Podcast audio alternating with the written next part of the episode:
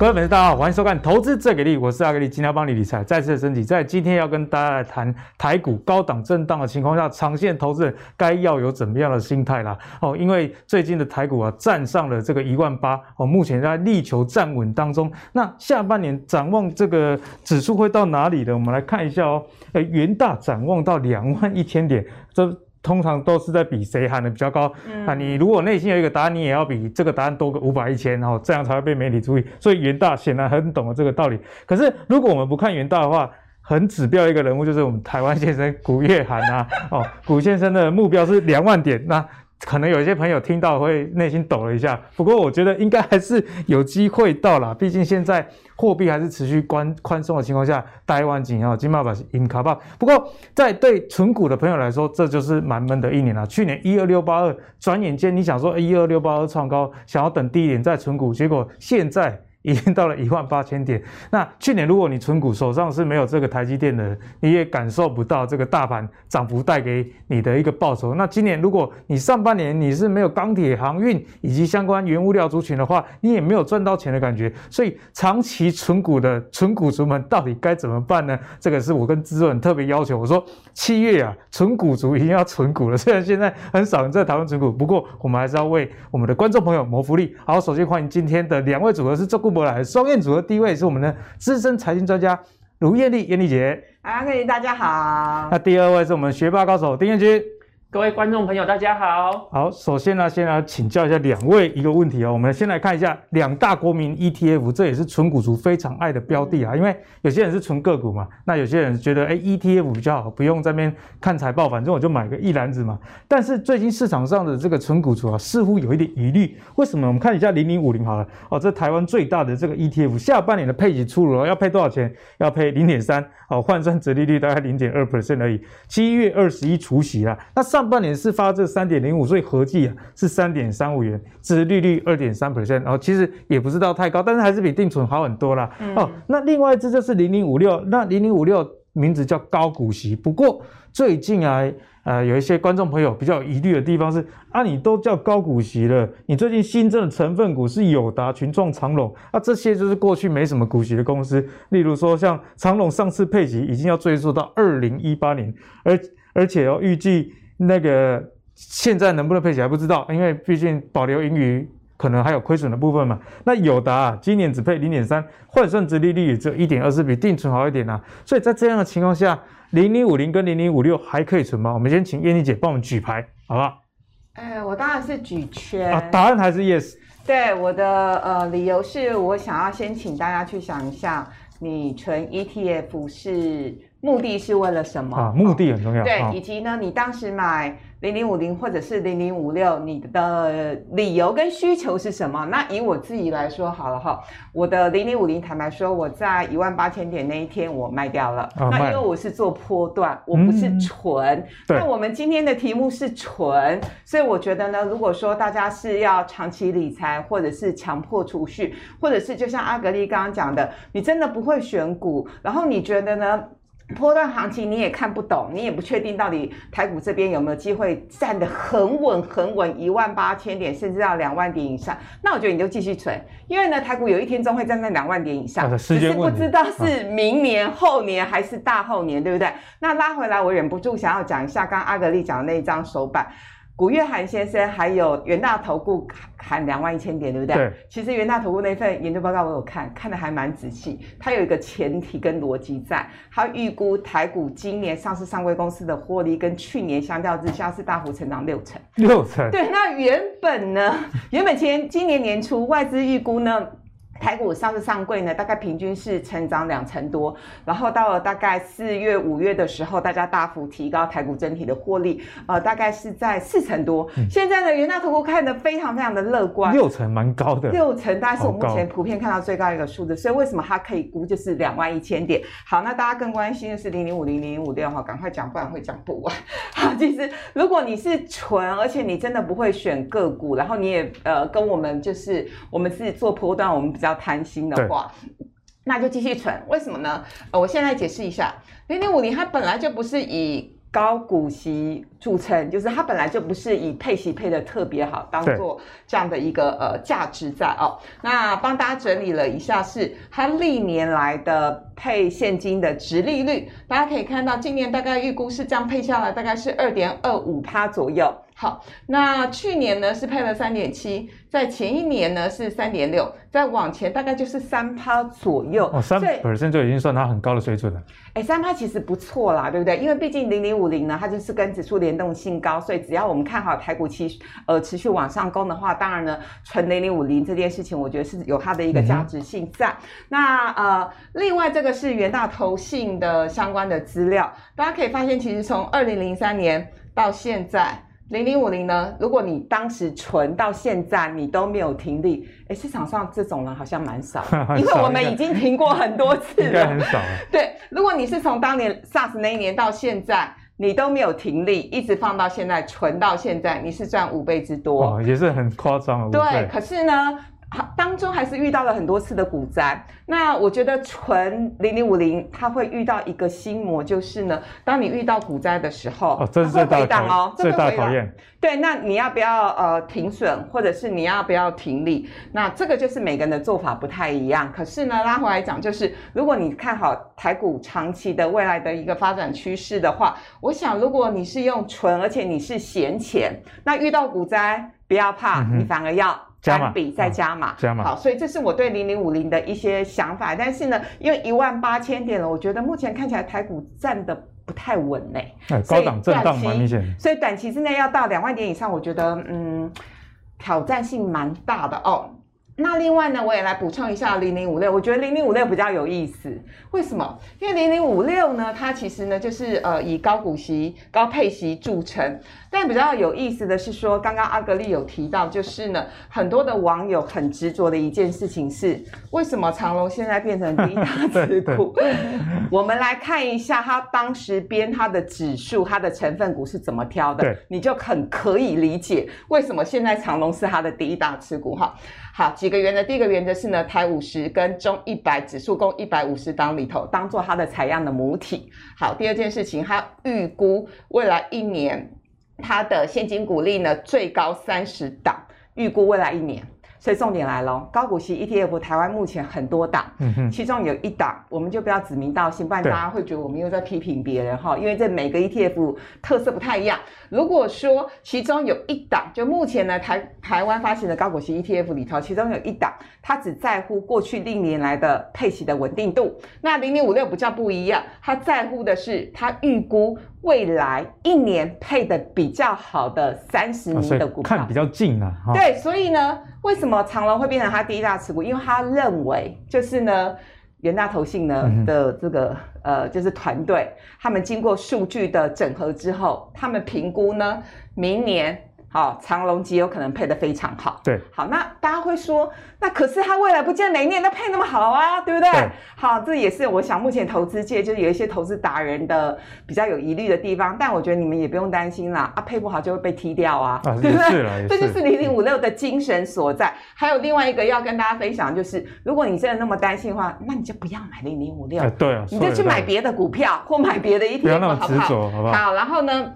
刚没讲完的是呢，啊、呃，他是用这个呃预测未来一年它的配最好的三十档股票当做它的一个成分股，而且它会再按照它的殖利率重新加权。可是这会有一个迷思，未来配的好，明年配的好，不表示它明年股价一定涨。对，只要股价有一些回档，那我零零五六价格是往下掉。嗯、所以我记得非常清楚，当年宏达电也列为零零五六的前十大经典的案例哈，非常经典的案例。好，但是我想，如果你真的不会挑。呃，零零五六还是不错啦，就拉长时间其实也影响没有那么大。对，嗯，好，所以纯股的朋友，燕丽姐跟你讲得很清楚喽。像零零五零追求了，应该不是那多两 percent 的殖利率了，大家要的是二十 percent 以上的一个报酬，因为资本利得嘛，对，指数的 ETF 就是这样。那零零五六可能短期上。预测可能会有失准的时候，但是人家也也会有命中的时候嘛，所以拉长时间来看，这个影响就会降到比较低啦。好，那接下来请教燕君啊，彦君也就过不来啊，所以存股一定要问一下燕君，因为彦君是对财报以及基本面很有研究的这个分析师，所以燕君觉得说，在零零五零、零零五六这样的情况有疑虑的状况下，还可以存吗？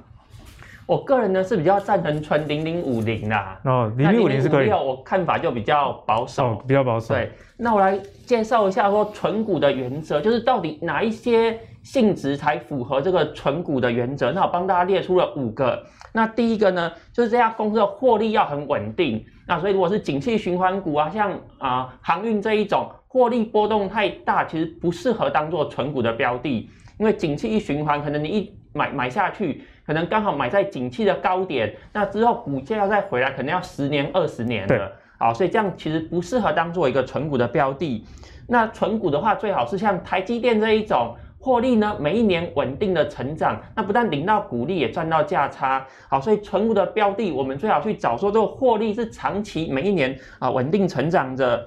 那存股就是希望可以领股利嘛，希望说这个报酬率呢可以比定存来的高啊，所以第三个我们要选啊高值利率的，那配息呢要稳定的，不要今年有配，明年没配这样子，要要稳定。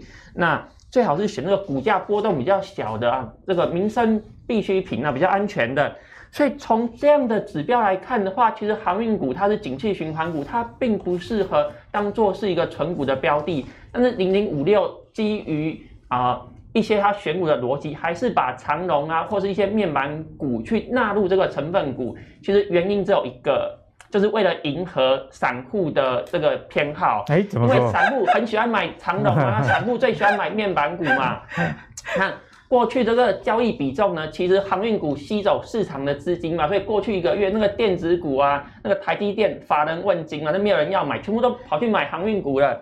那航运股像那个。啊，货柜三雄啊，股价波动很大啊，前一天跌停，隔天要涨停，很多人想买，那股价一百多块，又又不敢买，像面板也是啊，所以呢，零零五六呢就把这些面板啊、航运股去纳入成分股，所以投资人呢，如果想要买航运，他又不敢买，而且买零零五六就有 这个买航运股、买面板股的效果，好，因为这个。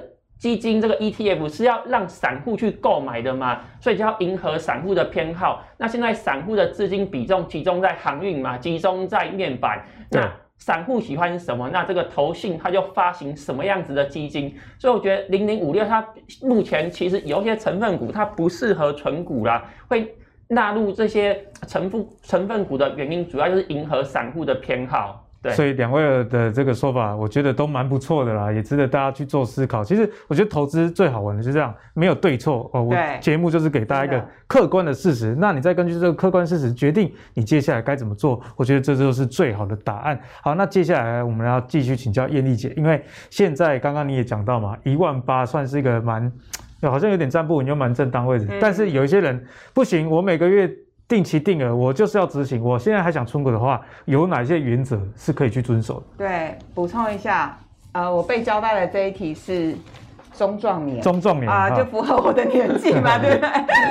哎哎，阿格丽刚刚有我有跟阿格丽聊天，哦、我礼拜天要去打疫苗了啊，这样无呃无意中就透露出我的年龄。没有，你可能是预约成绩成功的。我们符合符合五十岁以上，其实我第九类了。好，好拉回来讲中壮年的一些存股的原则，给大家当做参考。第一个当然就殖利率哦，殖利率那呃，刚刚彦君有讲，就是要稳定度很重要，你不能一年有配，一年没配，或者是今年配的配的特别好，或者是隔年配的没有那么好，所以稳定度很重要，而且其实。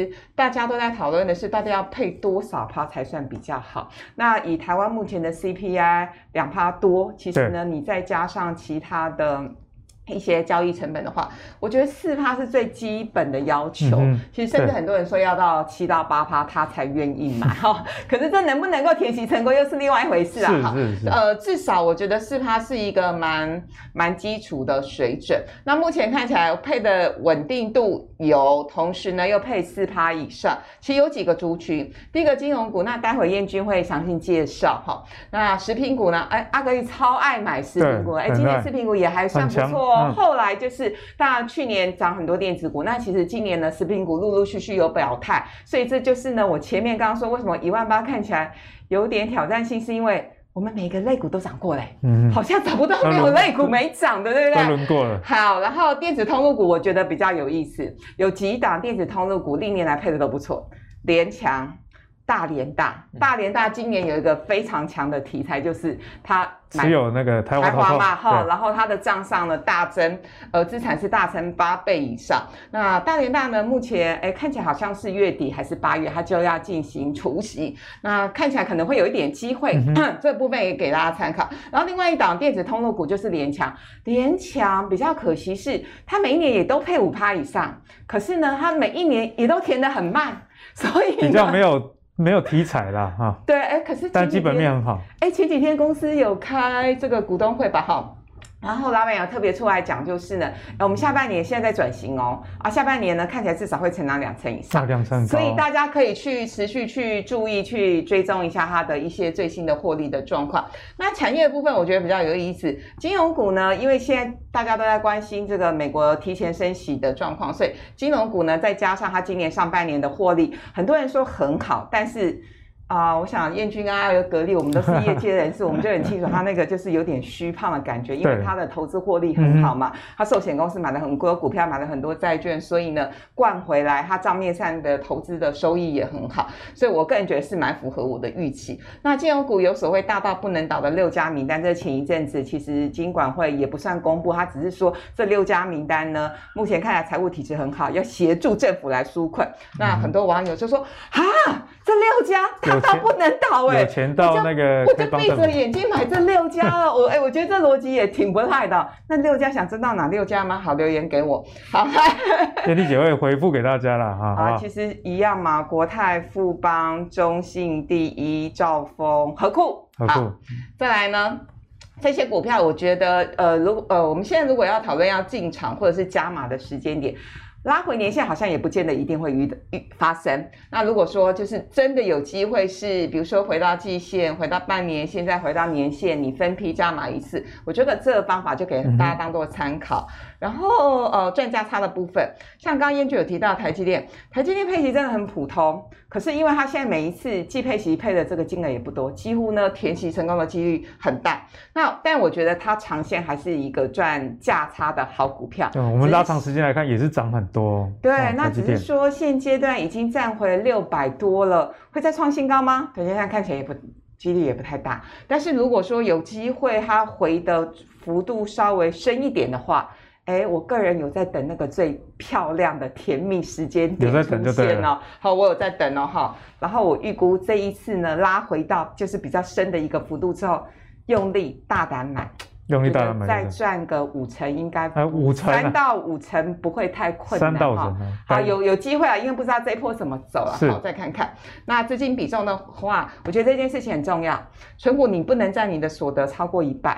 好，我之前有一些朋友，他们就是拼命存，因为他们觉得台股实在是满地是黄金。后来呢，呃，比如说一个月赚六万块，他拿三万块钱去存股，后来发生了呃，像呃台。五月份本土疫情爆发，杀很凶啊！对，这个薪水又变少，然后又要不要再继续存？啊，压力又很大啊，股票也回档，那你极有可能呢变成两头空哦。对哦。所以就是在资金控管上面，我觉得做比较完整的规划，这样子呢，嗯、你就不会到时候呢觉得哎两边很难平衡。嗯，哎，燕丽姐提供了她观察名单，以及最重要一个例子，觉得说在这资金的分配的部分，因为存股族有一个毛病是。它主要的目的是股息嘛，那你股息要多，除了殖利率以外，最重要的是你的本金的多寡，所以大家死命的、拼命的把本金一次的买下去。但是存股，就像艳丽姐刚刚讲的，也是要有策略的，好不好？你平常啊定好可能存一半，那留一另外一半呢，等到说股灾或是跌破重要的半年线、年线，你再去加码，这样对这个整体的存股效率。会很有很大的一个帮助啦。好，那我们讲完了中壮年的存股策略之后，接下来就要帮小资族谋福利啦。就来请教一下燕军啊，如果小资族在现在高阶一万八千点左右台股，说要存股开始要进场的话，有哪一些的原则或股票是值得大家去留意的？好，那我帮年轻人整理出两个 选股原则，不要那么故意强调，好不好？啊，原则就是找本益比低的啦。那虽然现在的加权指数呢是啊一万八千点，其实还是有很多的股票，它的本益比是。呃，十倍或者是十一倍、十二倍，一开头了还是蛮多的。对，其实像金融股的本益比都不高啦。那很多公司它的股价净值比其实是低于一倍的哦。嗯、哦，像永丰金啊、台新金啊，其实它的股价净值比都是低于一倍的。好，所以虽然现在指数很高，但是还是有一些个股它的评价是偏低的，是还没有涨上去的。好，所以如果去布局这一些的啊类股，我觉得就可以。那另外呢，我们要去选产业或是选公司，它的获利是成长的。像刚才的题目是问我说，可不可以买零零五零，买零零五六嘛？其实我的答案是可以的啦。那你长期投资当然还是会赚钱。但是我个人认为说，我们应该从零零五零或者从零零零五六这些成分股里面，我们去选出比较好的这个标的。嗯。因为你买零零五零就是懒人投资法，都不用研究，反正有钱就买，有低就买。但是呢，如果我们肯认真花时间研究的话，不一定要买零零五零，那反而是从中去挑选一些绩优股。那待会会跟大家介绍一些我觉得还不错的金融股。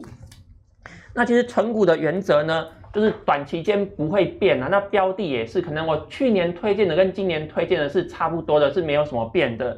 那我这里跟大家分享三家公司，那第一家是茂讯，那茂讯就是这个电子通路商啊，卖电脑的，卖电脑的有印象。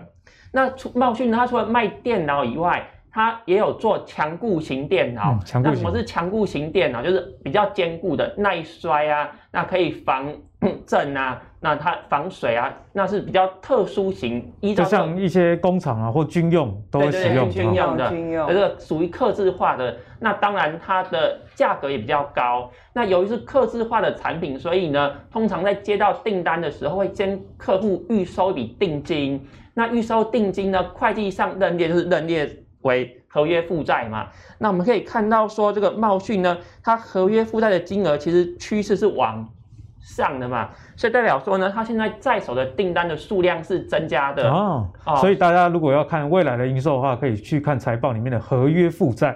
对，那如果合约负债它是哎持续往上的，那未来的业绩大概没什么问题。那如果合约负债开始往下，就代表说哎可能不适合再继续存，因为未来的业绩可能要下滑的。所以其实我们可以从合约负债去啊评估说这家公司未来业绩的展望。嗯。那当然除了这个茂讯以外。还有一家是港建，那港建我们看到合约负债金额也是哎持续的往上升。哎，港建这家公司在做什么？完全不熟哎、哦。那港建这家公司呢，它是卖设备的，它就是代理商，从国外去进一些设备，然后卖给台湾的电子业。它的客户有谁呢？啊，有日月光。那日月光要扩产嘛、嗯，对不对？因为这个 台积电的关系，它所以日月光封测要扩产，所以日月光是进很多的设备啊。现在这个。封测产业这个产能也是全部满载啊，所以这个这个港建呢，它的合约负债金额就上升。那另外它的客户还有谁？还有华通这个 PCB 产业，都是另外还有锦硕嘛，这个 ABF 窄板最近也是股价一直涨，也是产能供不应求。那另外还有太阳能的元晶呐，它四月的时候也是接到两个大单啊，所以这个港建呢，他就是因为嗯它的客户啊，他的需求成长，所以他就从国外买很很很。买进很多设备，然后卖给这些客户，那一样合约负债金额是往上的。那除了这个港建以外呢，啊，另外一家呢是亚太金属。亚太金属我们看到合约负债呢，它的金额也是持续的上升。那这一家呢，它是设备股，它是做这个 CCL 设备的。嗯、那由于这个五 G 的关系，所以呢，现在的印刷电路板呢，这个啊需求是增加的。对。所以港建它的营收呢，也跟着客户一起做成长。那这个。啊、呃，亚太金属呢，它是设备商，它其实它的概念跟营建公司跟建设公司有点像啦。建设公司这个房子一盖是要盖三年嘛，所以会先客户收些定金。啊，去盖这个预售屋，那设备股也一样，这个设备呢，它的交期可能会长达一年，对，这个存货要制造比较久，那所以账上呢一样有这个合约负债的项目，所以合约负债其实不是负债啊，哈，对不对？对，它只是账面上先列为负债，那之后都会转成营收，嗯，所以我们看到只要这个合约负债的金额趋势是往上的，就代表说呢，啊，这家公司未来的营收就有机会成长，那当然股价就是。最近也是非常的强势啊，好，所以我们看到说刚才那三家都是从合约负债这个角度去切入。对，如果合约负债金额持续上升的话，那其实未来的营收成长，股价就有机会表态。那如果希望知道更详细的资讯，可以啊参考的订阅文章。嗯，所以呢，如果你是纯股族的朋友，又想要存到一些哎比较成长性，那彦钧刚刚跟大家提醒，就是这个合约负债是一个很重要的观察指标。那他也用这个合约负债这样的一个原则，找到三家公司分享给大家啦哈。那如果大家对这个彦钧的订阅有兴趣的话，我们列一下彦钧的这个 Telegram 在我们的留言板啊，请大家记得去按。订阅，那就可以收到燕军相关的一些资讯啊。好，那我们刚刚讲完了存股之后啊，也要聊一个存股族也会关心的问题，那就是原物料股。嗯，因为存股里面呢，很典型的，以前大家很喜欢存塑化类股，台说、四宝啊，甚至造纸类股也有一些粉丝在存啊。但大家知道，今年上半年哦，原物料基本上什么股票，你后面加个电，你就大概可以理解它涨势了，你把它当成电子股来看，所以。很多朋友就会有这个疑虑啊，啊，股票涨那么高的时候，我要不要逢高获利了结，还是要继续存？嗯、那原物料相关的这个存股的概念，我们该怎么样来思考？请燕丽姐帮我解析。对，先帮大家下另外一个结论，大家有没有感受到通膨的压力？哎呦，哎，我个人感受蛮强烈的。房子涨很凶哦，尤其是美国的房子，待会会详细讲哈。那主要是因为呢，美国的疫情目前看起来。都打疫苗了嘛？好，那都解封了，那更不要说呢。主要是因为去年 Q E 五上线，资金实在是到处乱窜，资金太多了。嗯、那所以呢，万物齐涨。那原物料呢？呃，我们大致列几个大家有兴趣、有概念的一些商品好了。BDI 今年到现在涨了一百三十六趴，好，很多。然后像热轧钢卷，今年到现在涨了七十八趴。那油价呢？今年到现在也涨了六十几趴。那其他我们常用的一些什么呃，就是食用油等等，大概今年以来也涨了五十几趴。所以呢，台股呼应过来的相关的概念股，钢铁啊。塑化，塑化其实涨得还好，但二线涨了很多。塑化、纸类等等，全部都呈现大涨的一个情况。那所以呢，其实大家很关心说，在通膨的时代之下，我们是不是有一些比较相呼应的理财策略？除通膨哈，对，除了个股之外，我今天列的是比较大方向的一些呃方向哈，就给大家当做参考。第一个，我们还是要观察的是，呃，Fed 在这边减少购债的状况。呃，目前看起来，二零二三年底之前一定会升息，甚至这几天大家在讨论的是，极有可能二零二二年就来升息，因为美国的 CPI 的数据真的是太吓人了。本来是说希望今年能够呃这个超越目标是两趴，他们本来 CPI 的目标是两 percent，那目前大概已经是五到六 percent 了，太吓人哈，对不对？所以呢，减少购债这是第一步，你减少购债之后呢，你才会来升息，好。既然呢，呃，减少购债的话，我想还是有一些部分的资金会回流到美国。那台股为什么一万八？看起来在这边一直混，一直混，哈，赚的不是很稳，就是因为呢，有一些资金确实是回流到美国去。那有一些股票，我觉得它比较不受呃大盘的影响，确实就是所谓的解封的概念股，像是金融，因为它有明年、明后年升息的题材；健身器材，因为欧美现在都已经解封了嘛，大家就吃喝玩乐，有些奢侈品、跑车。我前几天看一个最新的外电的新闻，很有意思，Lamborghini 的总裁出来讲话。他说这波买气超乎预期，供不应求，连超跑都都没货。对，来买的人跟他们原先预估的名单不太一样，这什么意思？意思就是说，很多人觉得历经了上一波的疫情呢，觉得世界末日已经到了。享乐是最重要的哈，圆梦。对，就算挖贝贝可以跑车，你想买？你最近也买了吗？对，我我想补充一下，我觉得这个是真的，因为以前都大家都觉得我很节俭嘛，那其实所以你最近不节俭吗？你衣服还是一样的啊，一点说服力都没有。这波疫情，我真的觉得说。就算我有钱，有时候我想要出国，有可能都没有机会。但是如果一旦解封，我觉得想去哪里玩，我一定会。把握机会，尽量去、啊。好了，到时候舍不得花，现在想去都没办法出国。那等解封之后，我们就等你的这个对账单，不是股票的哦，哦，是消费的对账单。而且现在股市啊大涨，不管是啊台股还是美股，其实股市都创新高，所以有些人投资有赚钱，大概都会去想要买跑车。对啊，没错。嗯，对。然后最近奢侈品的业绩也都很好，台湾比较例外了哈，因为台湾现在我们还在走回头路，我们走回头路。对对对，我们走回头路。然后类似。今年以来，特别是最近这一季表现让大家非常意外的一个族群叫 REITs 不动产证券化基金。那呃，因为美国房价大涨，最主要就是因为原物料价格涨不停，然后你带动了土地价格的大涨。啊，以台湾来说也蛮有意思，好多建商老板都跟我说，他们去年很多案子预售嘛，钱收了，好开心哦，三个月 clean 全部都卖光。可是今年真的要动工的时候。好，就开始好痛哦，好痛哦！因为他们的成本增加了，然后他们觉得他们卖太便宜了。好，所以呃，拉回来讲瑞 e 就是呢，因为今年美国房价大涨哈，所以呢，最近瑞 e 的绩效超好，大概今年以来大概普遍都有十五趴到二十趴之间的利、欸、高哎，房子哎，嗯，十五到二十，再加配息，啊，配息是燕君最爱的。嗯两趴到七趴，因为每一档标的不太一样，它有是全球型的 REITs，有的是北美型，北美涨比较多，那有的是亚洲型的 REITs 哦。那这个大家可以上网自己去比较一下，标的真的很多。黄金最近呢，终于回到一千八。如果你手上有黄金的人，因为未来会升息，我会建议你减码。嗯，可是呢，当黄金跌比较多的时候，反而是长线比较加码的，呃，长线加码的一个好时机。但现阶段呢，就是如果你是高点两千块才买的。好，你可以呃略微减码，好，因为目前看起来未来至少明后年走势会比较辛苦一点。嗯、然后呃股债呃股债比的意思说，呃股票跟债券的比重，我们要做什么样的拿捏？当然比较积极的人，哈，像我的话，我们可能股票的部位就是占七成，债券的部位是占三成。那如果你真的很保守，就各一半。那如果说你真的不知道该怎么选，你甚至可以选。我记得我之前在节目有分享过的是台股平衡型的基金，啊、有台股平衡基金，对，就是呢，报酬也不错，股债平衡的，对，台台湾很好多的那种股债平衡型基金，长期绩效非常非常的好。所以呢，通膨时代，我觉得就是因为今年真的是物价涨不停，百事可乐也说他们要涨价了，所以呢，我们连可乐都要涨价，对，什么都要涨哈。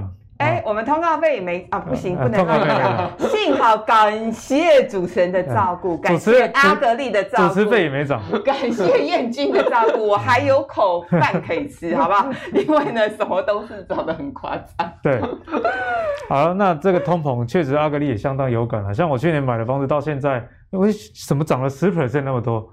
那有些地区比十 percent 已经是基本盘。我小编在这个竹北买这个二十万，哦，今年已经变三十万了。那去年八月到现在不到一年，涨了五十 percent，真的是太夸张了。所以在现在这个时代，大家更要呃勇敢的去思考该怎么投资，然后来抗通膨。所以接下来继续请教燕君啊，在这个通膨万物齐涨的情况之下，大家资产配置该怎么样去思考呢？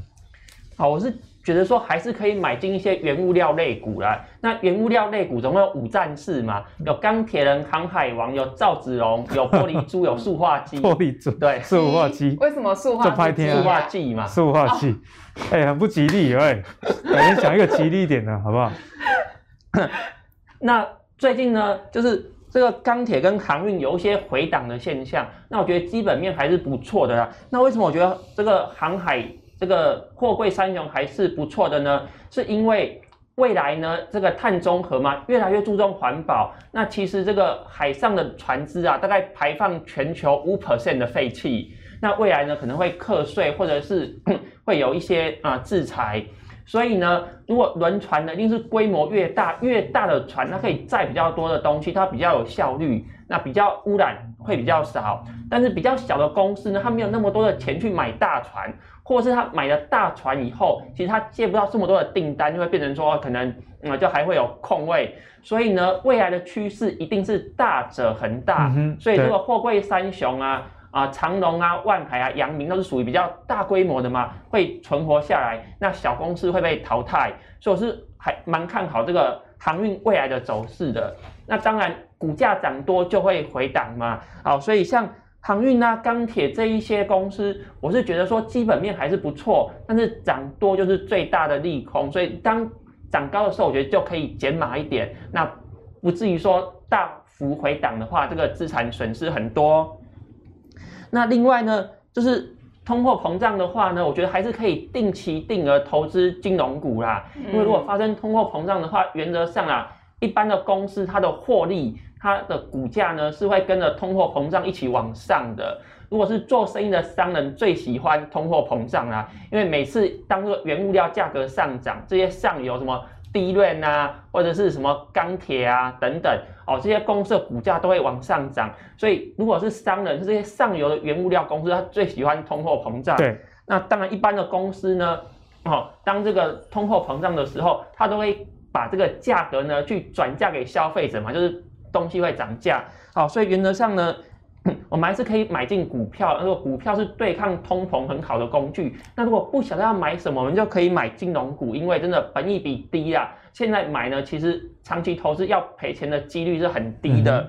那另外讲到这个房子呢，要分自住跟投资。如果是投资的话，比较不适合去买房子啊，因为买了之后，第一个税率变重，那第二个，如果你要卖掉的话，你要花时间，那可能还要给这个中介一笔这个不少的费用。对，那如果是自住的话，真的我是觉得说要赶快买，因为这个建材的成本上涨之后，房价上涨的几率还是比较高的。很多人都骂说这个。黑心建商啊，这个房子卖太贵了，就是建商他现在欲哭无泪，因为去年的房子真的是卖的太便宜了，所以如果去年这个预售屋大卖的建商，未来财报开出来，可能它的毛利率都会下下降，可能都会不如预期。那另外呢，我自己比较看好的这个类股是啊玻璃珠啦，是这个 玻璃类股。玻璃类股，之前彦钧有跟大家分享过台玻。对，那现在呢，我觉得还是不错的。因为呢，像钢铁啊，像航运，那有一些公司它的本益比已经超过了十五倍或者是更高。但是台玻呢，我自己预估说这家公司它的本益比呢，目前还是在比较低的状态。好，像航运股好了，过去一流的分析师啊，都去分析半导体，所以对这个航运股呢是没有那么多研究的。好，所以每一次呢，这个财报一公布。都跌破大家的眼镜，反正哇，涨破大家的眼镜，获获利这么好，当初预估都没有那么好，财报开出来都比预估来的要好很多，因为大家对航运股没有研究嘛，好，所以造成说，哎，股价一直涨。那其实我觉得玻璃概念股也是嘛，因为台湾玻璃比较大的就是台玻嘛。那并没有哪一个分析师是专门研究玻璃。你现在在说你就是专门研究这个，所以对于玻璃这个类股呢，大家比较陌生。那我之前对玻璃也不太熟，那是最近半年有开始接触，才发现说，哎，好像玻璃产业真的是不错。对，那因为知道的人比较少啦，所以我觉得股价可能还没有完全反映公司的价值。嗯、媒体讨论度其实也没有那么高。对、哦、对，所以我觉得如果认真研究的话，那我们再搭配。剥离期货的走势图，那就看说未来这个报价的趋势，那我觉得。啊，风险相对低，我觉得还蛮稳健的。嗯，所以原物料的主体呢，彦钧特别跟大家讲了，你其实也还是可以去参考这个台玻这家公司，因为其实我最近也有看到这个中国的玻璃期货报价，嗯，还是持续在创是创高嘛。前一阵子打压，但是打压目前看起来是没有什么效啊，又是一个政府认证的上涨啦。好，那我们刚刚跟大家讲到一些 ETF 呢，现在也要跟大家聊 ETF 最新的一个状况。今年呢、很多这种主题型的 ETF 推出，例如说就有这个中信的这个半导体零零八九一嘛，以及富邦零零八九二，而大家会把目光放在这些半导体的 ETF 的原因是，哎，我知道这个产业主轴是什么，所以我不想要去买整个指数，我直接去买。这个产业的 ETF，这样就能在对的趋势也能掌握趋势。因为在过去我们常常看到啊，电动车趋势啊，那你就去买电动车的概念股。但是这个概念股可能只有概念，或者是你没有概念，你根本赚不到这个趋势财。所以现在这个电动车相关的这个 ETF 推出了，大家应该要怎么去思考？就是等一下跟大家讨论重点啊。我们来看一下哦，七月一号国泰投信啊就有挂牌一个叫。全球智能电动车代号零零八九三啊，这样的 ETF，而且今年的主题型 ETF 有一个共同的特色，价格都蛮亲民的，像这个挂牌价十五块钱而已。那近期呢，富邦也要有一个新的 ETF，叫未来车的 ETF 来来进行募资，所以两个电动车 ETF，它们内涵是什么？投资人该有怎么样的思考情？燕俐姐来帮我们解析。好，其实简单来说，我觉得呃，投信公司他们发行新的 ETF，就是呢，第一个可以收到新的、啊，这是最实在的，对对 最实在。因为呢，就过去的历史经验，特别是去年前年，新的 ETF 都很吸睛，对。然后呢，很多的小资族呢，他们会有一个迷思，是他们觉得买 ETF 就是稳赚不赔啊。可是大家不要忘了，是因为去年。股票大涨啊，那不见得能够保证说你现在买任何一档 ETF 都可以赚到钱啊、哦。那回过头来讲，买这种呃电动车 ETF 还有个好处就是阿阿哥一刚刚说的，因为新的 ETF 都很便宜，一张一张只要一万多块。好，包括之前的五 G ETF 啊，或者是这种主题型、产业型的 ETF，因为一张一万多块，那很多小资族觉得买得起。那甚至呢，国外有一些就是。就是这些呢，连接国外的股票的 ETF 呢，单买国外的个股，他们也会觉得不知道怎么挑选，对，然后呢开户麻烦啊，对，开户麻烦等等，好好，总之呢，那我们拉回主题就是呢，其实呃，目前市面上有三档就台湾投信发行的 ETF，我们简单来说好了，这个是新挂牌的，那在我们录影当下还没回到十五块 钱，因为才几天了，我觉得这样子评论也不公平，短期总是有一些波动啊，嗯、对，我们要给他时间来看哈，可是呢，因为其实如果我们只看。名就是它的呃名称都是电动车 ETF，我们很难去判别有什么不一样，当然也是跟它编列的指数追踪的成分股有很大的关系哦。那以呃国泰这档 ETF 来说呢，它前十十大持股前几档大家应该都很熟啦，我就不细念。NVIDIA 占十七趴。然后 Tesla 大家最熟的大概是十二十三趴，第三档呢是未来汽车，中国大陆的电动车。然后我觉得这家公司也是很很微啦，所谓很微的意思就是说，呃，中国大陆的老板讲话就是都很有自信。他说呢，我们就是生下来要来当 Tesla 的杀手，这样大家懂他们的定位了吗？够呛，够呛，对对，够呛，够呛，够呛。然后他就是呃，产品的价格稍微便宜一点，但是呢，他们自诩好自诩他们的性能跟 Tesla 一样。不过他们因为他现在有有蛮多的这个产品出来了哈，已经上路，而且最近要进欧盟了，所以呢，接下来他业绩好不好，我们可以在持续去追追踪观察。然后像接下来是恩智浦啊、英飞凌啊，都是相关的晶片运用的厂商。比较特别是这家，其实我本来也不是很熟哈。德尔福，它是德国的汽车的零组件非常大的公司。那其他呢，像是 LG 啊，然后 Samsung 啊、松下电子等等。所以呢，简单来说，这一档 ETF 它其实是比较纯的、嗯、比较纯的电动车的上中下游。上中下游。好，如果呢你是呃这个男生对电动车产业非常有兴趣，而且你就是对整体的上中下游都情有独钟，那你就买这一档。好，好，再来呢。富邦这档正在密集，还没挂嘛？对那也不知道到底是多少钱哈。反正总之也是差不多一万五上呃一万多上下。那我觉得它比较有意思的是，它叫未来车。我觉得这个想象空间空间太大了。其实电动车跟未来车是不一样的东西哦。是不一样的东西，是不一样的东西。所以到底什么叫未来车？阿哥以你的理解，什么叫未来车？就电动车可能是未来车一部分，但是电动车不等于未来车。那因为未来车可能会有那个，比方说跟太空卫星的一些连接啊，自动驾驶会有更进一步啊，是目前电动车。因为电动车就算没有这些技术，它也可以是一台电动车。果然是我们博士，好不好？就是不一样哈。因为未来车想象空间比较大，而且呢，呃，富邦投信认为传统的车厂。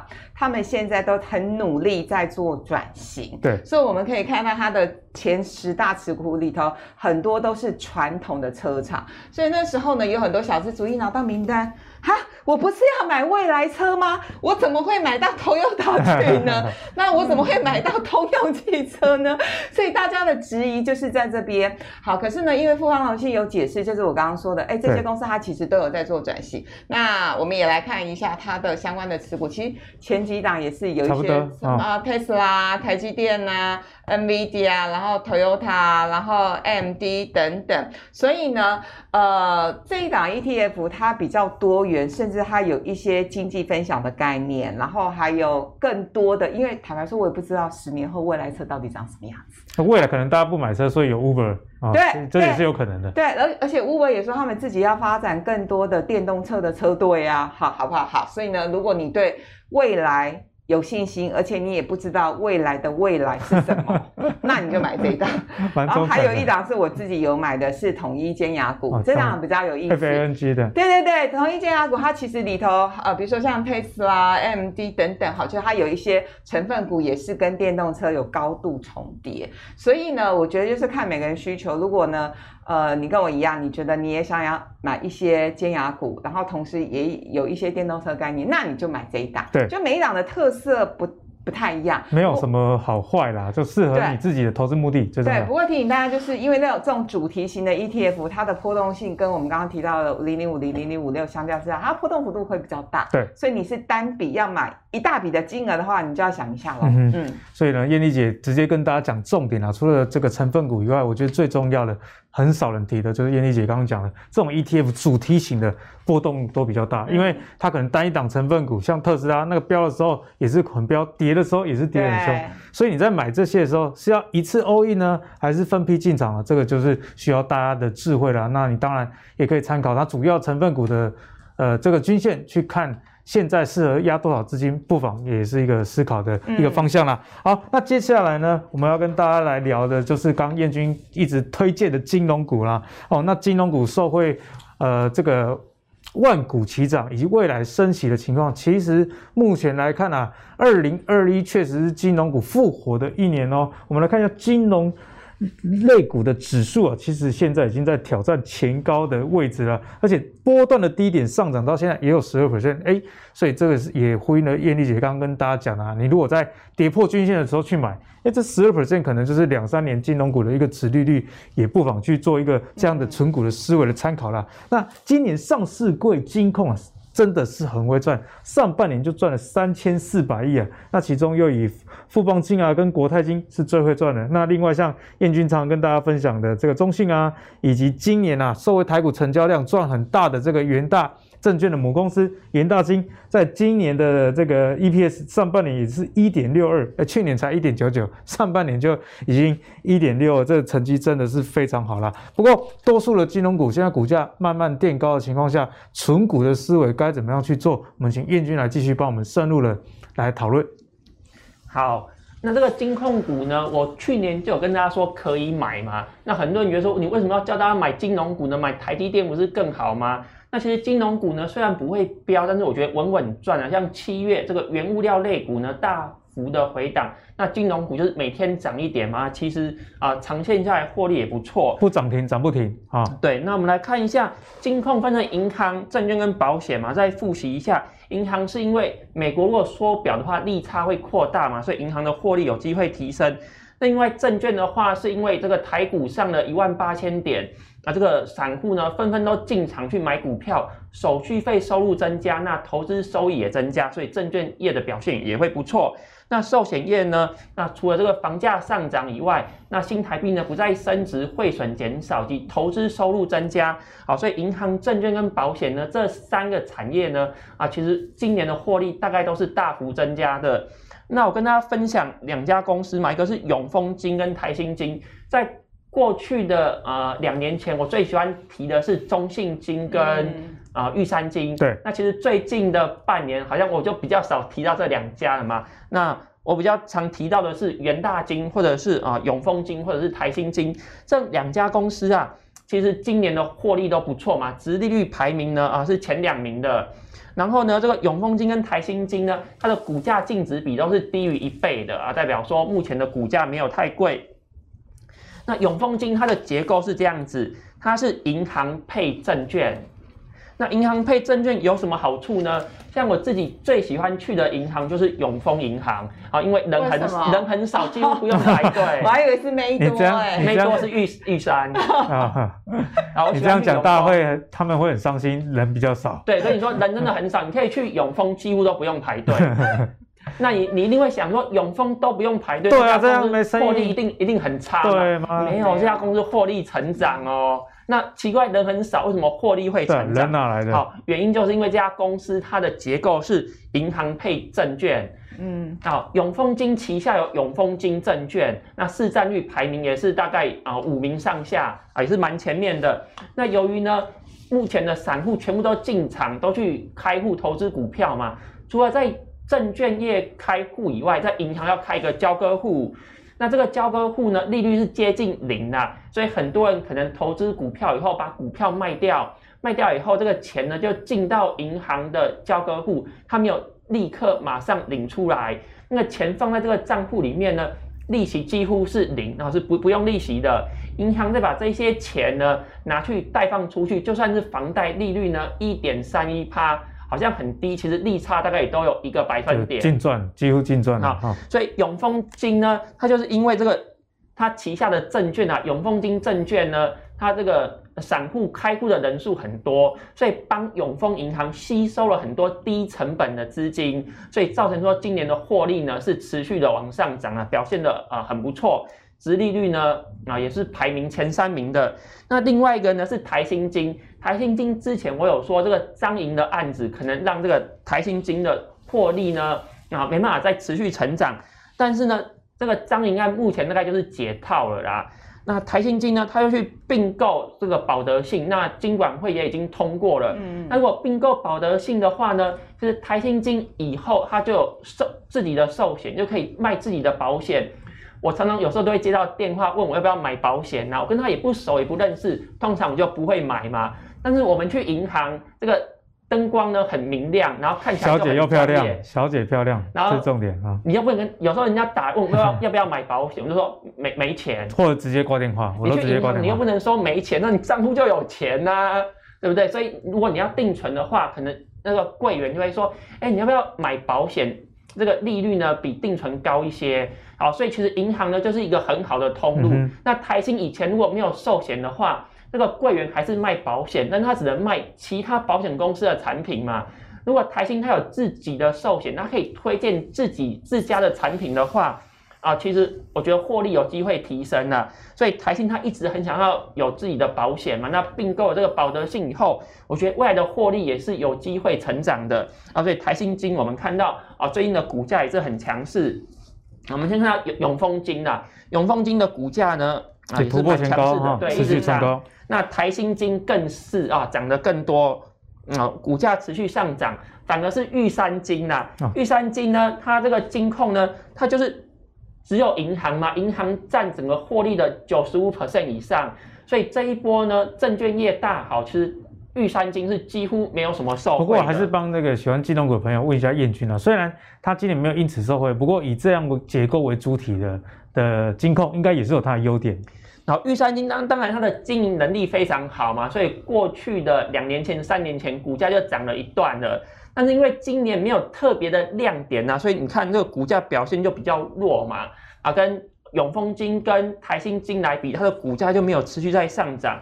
那我们就看说，我们投资的角度是什么？如果是想要赚价差的话，就是要买有亮点的金控，嗯、像今年证券业很好，可能就买元大。买永丰可能获利会比较好，但是如果以长期存股的角度来看，其实玉山金它的体质也没有变差，它还是一样好啊。所以即使它的股价没有大幅的往上，其实每一年领股利，那长期而言，我觉得它股价趋势往上的几率还是很高的。嗯、所以呢，彦军也帮我们解析了金控股，你该怎么样去思考存股的一个思维啦。毕竟。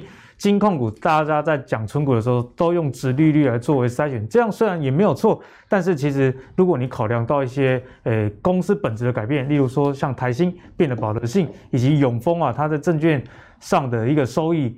或许你在股价上也可以得到更多哦，所以燕君刚刚讲的，我觉得蛮值得大家去深思熟虑这个问题啊。好，那节目的最后呢，要请燕君，因为燕君也很久没来了。我们产产业面讲了很多，但是在财报面啊，是一般的观众朋友在媒体上比较难得到的一个资讯啊。那最近为什么要关注这个财报资讯呢？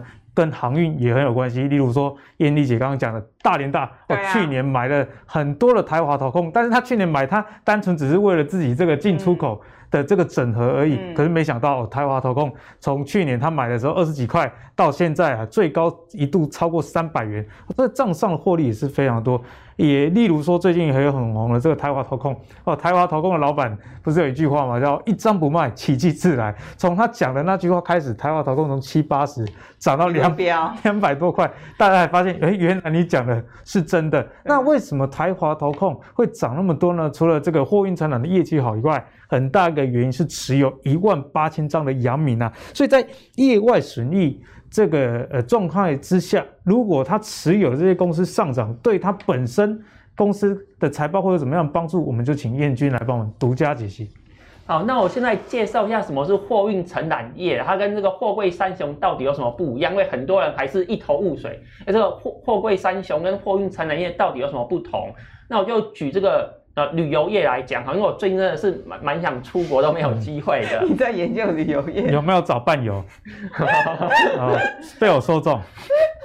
好了，那就是呢，我们要坐飞机，我们可以直接跟长龙买机票嘛。对。那也可以跟旅行社买，但是跟旅行社买呢，会帮你订酒店，然后会帮你规划整个行程。你看，直接讲酒店。啊，我们可以可以看这个饭饭店，伴游也可以一起，伴游这要自己找。好了，不闹你，不闹你。好，那这个呢，我们航运也一样啊，我们要买这个货柜呢，可以直接跟长龙买，那也可以找这个台华投控买。但是如果你跟台华投控买的话呢，会帮你处理报关的一些事情，那服务比较好，会帮你提供这个物流的服务，好，就跟这个旅行社一样，然后除了有机票以外，还有其他整个套装的行程，是，好，所以到底是要跟这个长龙直接买货柜，还是跟这个货运承揽业台华投控来买，就是这个消费者自己去衡量的，嗯、好，这就是这个嗯货运承揽业它公。有服务业这样的一个特质、嗯、是。好，那我们来看这个台华投控呢，它持有很多阳明的股票嘛，那到底财报上面要怎么认列呢？那我们这个投资呢，依据性质的不同呢，分成三类啊。如果是持有的时间很短，就是叫交易目的；持有的时间呢比较长的，就是被公出售。那如果我们持有这家公司是为了参与这家公司的经营。那就是把它分类为权益法，对，那它的这个会计处理方式完全不一样哦。那这个 IFRS 呢，他认为说什么叫交易目的啊？可能大家看的不懂，所以呢，他就把这个会计项目的名字啊，就直接改改成很长，就是公允价值变动列入损益的投资啊。好，就是列入损益。他买的股票如果涨，它的 EPS 也会上涨，这样。对，就是如果这个股价上涨呢，啊，我们就认列这个获利，就是。有算 EPS，没错。那如果呢是被公出售呢，它股价变动啊是列入其他综合损益，它的获利呢它就不算 EPS，但是呢还是会影响到每股净值，每股净值会上升。对。但是如果是列在权益法的话呢，它不会记录 EPS，那也不会影响到每股净值。好，所以呢，如果有一家公司去持有另外一家公司的股票，如果是分在权益法的话。不管被投资公司股价如何的飙涨，这家公司都没有办法认列任何的获利。那我们来看这个台华投控，它持有阳明的股票，它有一部分呐、啊，这个阳明海运嘛，它是分类在这个啊、交易目的，就是投资是尽一般损益的。那还有一部分呢，这个海阳明海运的股票，它的损益呢是列为其他综合损益。好，所以我们看到财报。财报的部分呢，这个是台华投控的财报，有一部分的损益啊，它是列在这个营业利益以外的这个业外的部分。对，哦，它有一个投资的收益。那另外呢，这个财报编完之后，编到这个本期净利下面，它还有个其他综合损益嘛。好，这个就是如果你是分类在长期投资的话呢，它这里还有一个损益。那这个损益呢，它是在本期净利以下。所以这个获利啊，它就不列入 EPS，它就不进这个啊上半部的损益表。那到底目标价要怎么估呢？其实大大概就是这样。这里有个公式，如果是本业的话，这个获利呢，今年发生，明年还会发生，它是有持续性的，每一年每一年都会发生。但是如果是业外的话，阳明海运它可能今年的股价上涨，嗯、那明年不一定还会持续上涨。对，所以这个业外的损益呢是一次性的，所以我们目标价的计算应该是把本业的 EPS 去乘以一个本益比，然后再加上业外的 EPS。等于说业外的 EPS 呢只能算一次，它不可以啊、呃、每一年每一年重复算。对，所以举个例子来说，有一家公司啊。它今年本业的 EPS 是三块钱，它业外赚了两块。那家公司呢？啊，过去的本益比呢，市场给的评价是十倍。这家公司的目标价就是用本业 EPS 的三块，那就乘以本益比十块，再加上业外的两块，目标价呢就是三十二块。好，所以目标价呢就是这样算，业外的部分只能算一次，那不可以重复计算。不然会做出过度乐观的决定。嗯、所以彦君也帮我们在这里上了很好的一课啊！如果你是希望你的投资的公司是因为持有另外一家公司的话，请记得看一下它列入会计的这个准则的这个归类是在哪里，不要因此呢不符合你的需求啊。比方说你希望它持有公司上涨，它 EPS 也会动，但是根据刚燕君跟大家讲的，这个是不一定的。对，一定要记得要列在这个交易目的。投资的这个变动，公允价值的变动要进损益的，才会影响到 EPS。如果不是这一项，这家公司不管股价再怎么飙涨，这个公司的获利呢都不会改变。嗯、那今天呢？阿格力自己也学了很多，从两位身上，不管是存股以及这些 ETF 的选择，甚至进一步到财报，都有很好的一个理解。相信各位的收获也是满满满啊！好，那如果你喜欢阿格力的投资最给力的话，别忘了上 Facebook 跟 YouTube 订阅投资最给力。我们下一集再见喽，拜拜。